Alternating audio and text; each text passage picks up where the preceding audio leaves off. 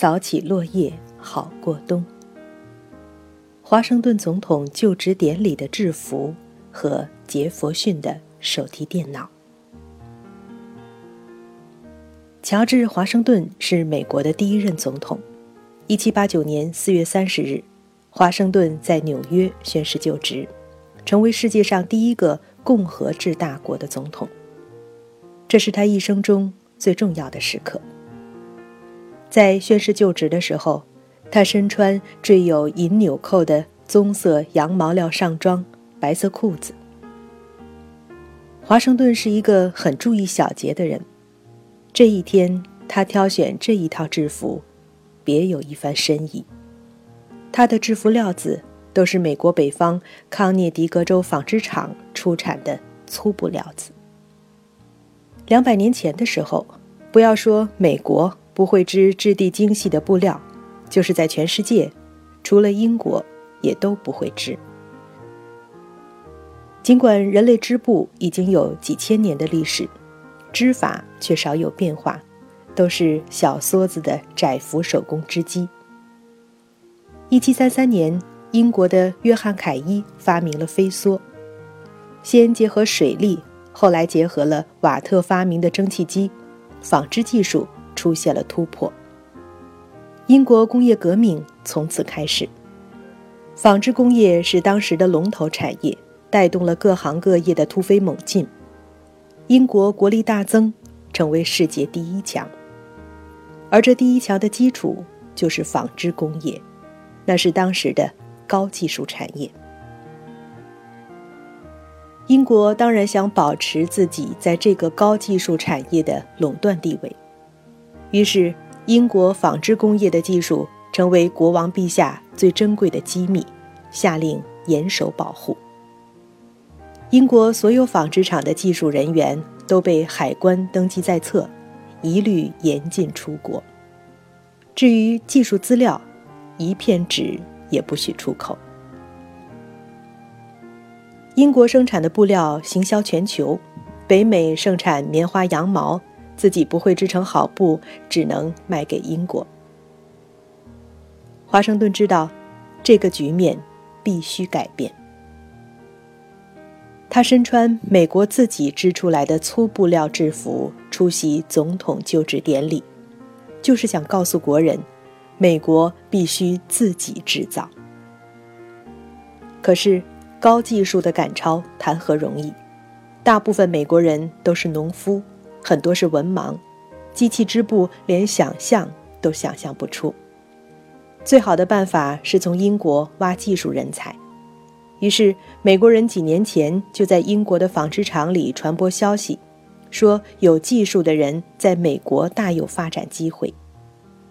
可是英国海关却看得死死的，英国技工有此心也无此可能。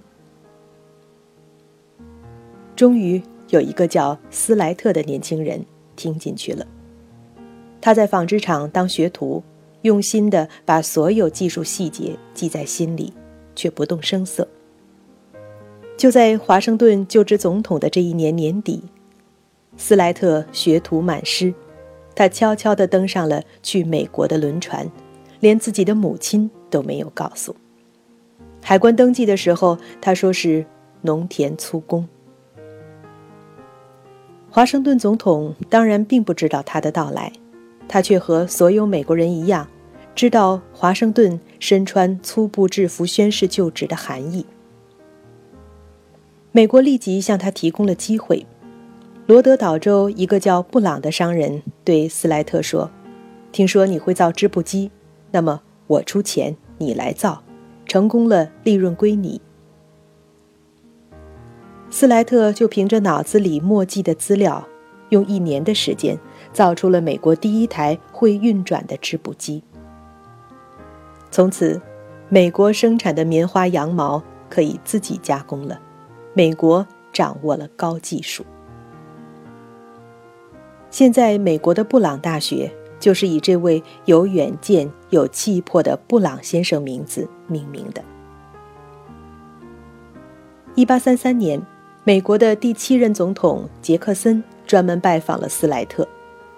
这位戎马生涯的总统恭恭敬敬地称斯莱特为美国制造业之父。从华盛顿到杰克森，美国的总统们都明白，在世界各国纷纷走上工业革命之路的时候，竞争规则非常简单：谁制造，谁强大。制造业是衡量国力的标准。可是那一代美国人还知道，竞争规则并非永远不变。等到有朝一日全世界都会制造的时候，谁最强大，由什么来决定呢？世界上第一台手提电脑属于谁？要是有人说是两百多年前美国独立宣言的起草者托马斯·杰弗逊，人们一定会说这是无稽之谈。两百多年前，连电灯都还没有发明出来，哪谈得上电脑？不过，这样说是有道理的。托马斯·杰弗逊因起草独立宣言闻名，后来被选为美国的第三任总统，以提倡平等和民主而载入史册。他在弗吉尼亚州的家，现在成为旅游参观的热点。到这个地方参观过的人。都会对这位大政治家的小玩意儿留下深刻印象。这位一辈子从政的人是一个兴趣广泛、极喜欢自己想出一些新鲜玩意儿的人。他家客厅的双开大门，两扇门会同步转动开闭，是他自己在地板下安装了联动两个门轴的装置。地下室厨房里做好的饭菜。通过升降梯送到楼上餐厅，这个装置我们在饭店里司空见惯，却是杰弗逊第一个搞出来的。他改造了自己家墙上的钟，装上了一个垂直移动的指针，用来指示星期几，可以说是世上第一个日历钟。他一辈子写下大量书信文稿，那个时候没有发明复写纸。他是使用一个特殊的复写装置，能够一次得到两份一模一样的书写稿。所以他写的信自己都有一份底稿。他大半辈子的时间搞政治，曾经出使法国，后来还当了八年总统。因为经常要出门，他发明了一个手提式的写字台，提在手里是个手提箱，放下一架就是一个写字台。翻开来就是他自己喜欢的纸，小抽屉里有墨水瓶、鹅毛笔，还有削鹅毛笔的小刀。侧面的抽屉里有他日常用的小用品，还有一个政治家必备的封蜡和封印。总之，箱子虽小，当年一个绅士在书房里需要的东西却样样俱全。不管到了什么地方，他都能有自己需要的东西。这样一个小箱子的功能，两百年前就相当于今日的手提电脑。这些小玩意儿现在我们看来都很简单，不值一提。它们的意义在于，它们说明了美国立国先贤们对创新之重要性的认识。杰弗逊和华盛顿总统是对创新发明非常重视的第一代开国者。在美国革命的动荡岁月里，两个人都没忘记抽空向英国和欧洲大陆订购花种、菜籽，写信给家里关照不要错过了播种新品种的季节。两个人对于新品种都有异乎寻常的热情。退休以后回到家，都一头扎到田间草地侍弄新鲜花草。杰弗逊还改良了一种梨华，得到过国际组织嘉奖。当华盛顿担任美国第一任总统的时候，他请杰弗逊担任国务卿。那个时候，世界上最强大的是英国，制造业中心在英国和欧洲大陆，美国只是偏远落后的农林产品输出地，向欧洲出口棉花、木材。烟草、大米、羊毛，几乎所有工业制品都从欧洲进口。第一代美国领袖知道，虽然美国有资源，但是如果它不制造，它就永远不是一个强国。谁制造，谁强大，是工业革命时代的铁律。为此，美国必须广罗技术人才，有人才才会有自己的制造业。从此开创了美国特别优待技术人才的传统。至今为止，美国人有一个不成文的共识：美国必须是全世界给人才以最好条件的地方。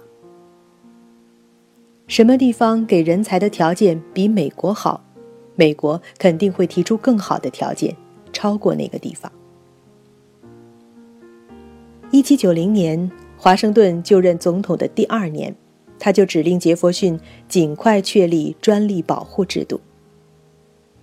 就在华盛顿总统任内，杰弗逊一手操办，美国通过了保护创新和发明的专利法，从此美国成为世界上保护创新最严格的地方。很简单，这就是美国为人才提供的最好的条件。两百年后，从上世纪末开始，我们看到了经济全球化，制造业在全球范围内大规模移动。不过，三十年前，我们还在说哪个国家钢产量最高，哪个国家就最强大。不知不觉，美国的很多钢铁厂却搬到了第三世界，而我们中国已经成为世界钢铁大国，还成为世界首屈一指的。制造业大国，但同时，美国则制造业大为缩水。这是因为在经济全球化的时代，各国竞争的规律不再仅仅是谁制造谁强大，更重要的是谁创新谁强大，谁具备最新最好的技术，谁就最强大。